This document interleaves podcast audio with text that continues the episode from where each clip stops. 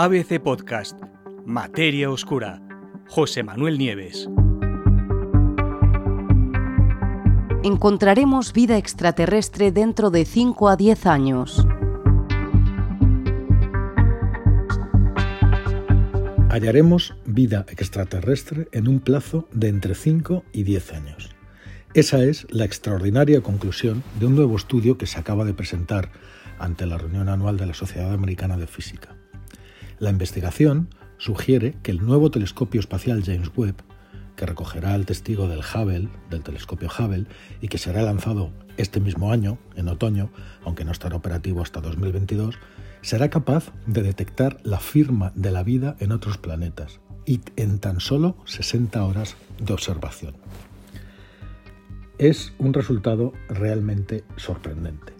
La vida en otros, en otros mundos, eh, la vida fuera de la Tierra, es algo que los científicos llevan décadas intentando encontrar.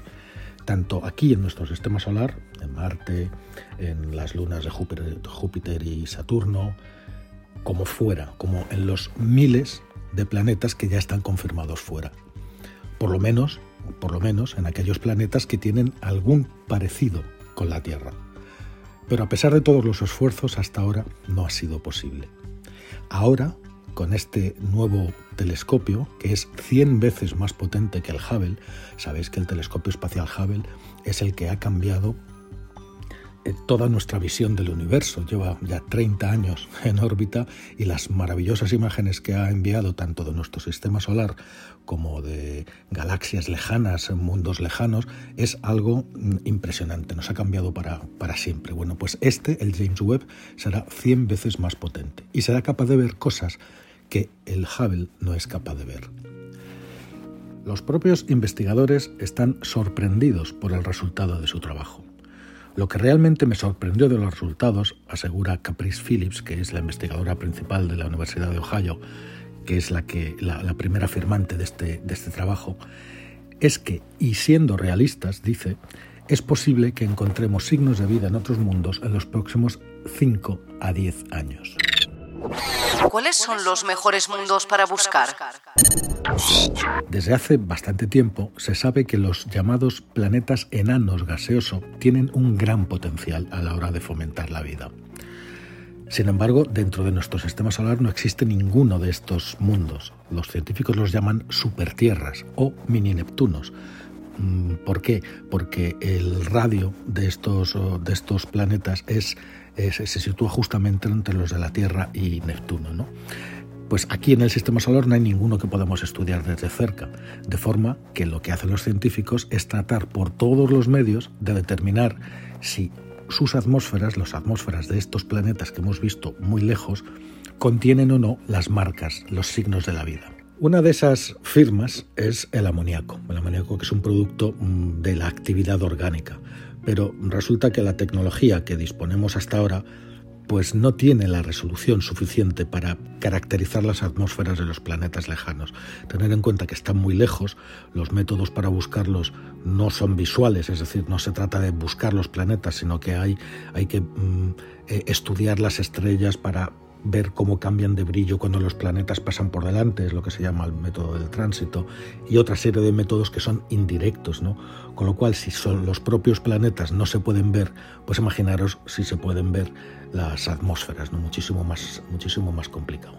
Pero todo esto cambiará, cambiará a partir de, que lancemos, según los datos de estos investigadores, desde que lancemos el telescopio eh, James Webb, que como os digo estará operativo hacia mediados del 2022. Este telescopio, eh, este telescopio eh, será capaz perfectamente de detectar, por ejemplo, amoníaco alrededor de seis esperanzadores planetas enanos, gaseosos todos ellos, después de que y, y después de apenas unas pocas órbitas. Los investigadores, de hecho, han hecho incluso una lista de cuáles son los mejores candidatos. ¿Por qué los planetas enanos gaseosos? Pues por varias razones. En primer lugar, como son más grandes que la Tierra, varias veces más grandes que la Tierra, pues tienen una gravedad que es más fuerte que la de la Tierra. Y eso eso, esta clase de exoplanetas, es capaz, por lo tanto, de retener una atmósfera considerable, una atmósfera gruesa, dominada por el hidrógeno. A estos mundos, que se llaman, como, como se ha adelantado, enanos gaseosos, que no hay que confundir con los gigantes gaseosos, que son mundos mucho más grandes, bueno, pues eh, el telescopio espacial James Webb tendrá una visión sin precedentes de la composición atmosférica de, esto, de este tipo de mundos en concreto, ¿no? y que además son potencialmente eh, eh, habitables. ¿Por qué los planetas enanos gaseosos?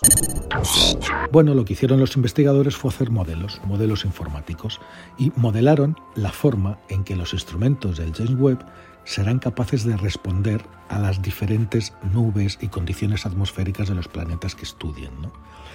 Y después, esto también es importante, hicieron una lista con los lugares en los que el telescopio debería de buscar primero, que serían los más esperanzadores. Según escriben los propios científicos, eh, eh, lo que han investigado es la detectabilidad del amoníaco, que es eh, una fuente de firma biológica, como os digo. ¿no? en las atmósferas de siete planetas enanos gaseosos que son potencialmente habitables y utilizando los telescopios, los instrumentos del telescopio. Bueno, pues eh, consideraron, por supuesto, diferentes escenarios, alternativas, variaron las condiciones de las nubes, de los pesos moleculares de, de los gases de las atmósferas, las propiedades de las mezclas, todo.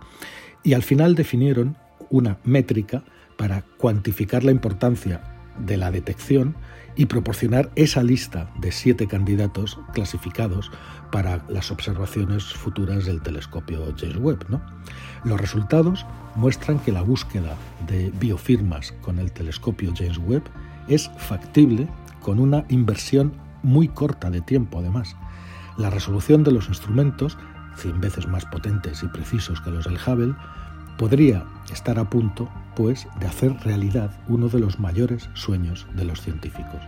Y para terminar voy a utilizar unas palabras de la propia Phillips, que están en su estudio. Dice, la humanidad siempre se ha hecho estas preguntas. ¿Estamos solos? ¿Qué es la vida?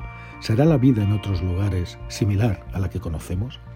Nuestra investigación sugiere que por primera vez tenemos el conocimiento científico y las capacidades tecnológicas necesarias para comenzar de manera realista a encontrar las respuestas a esas preguntas.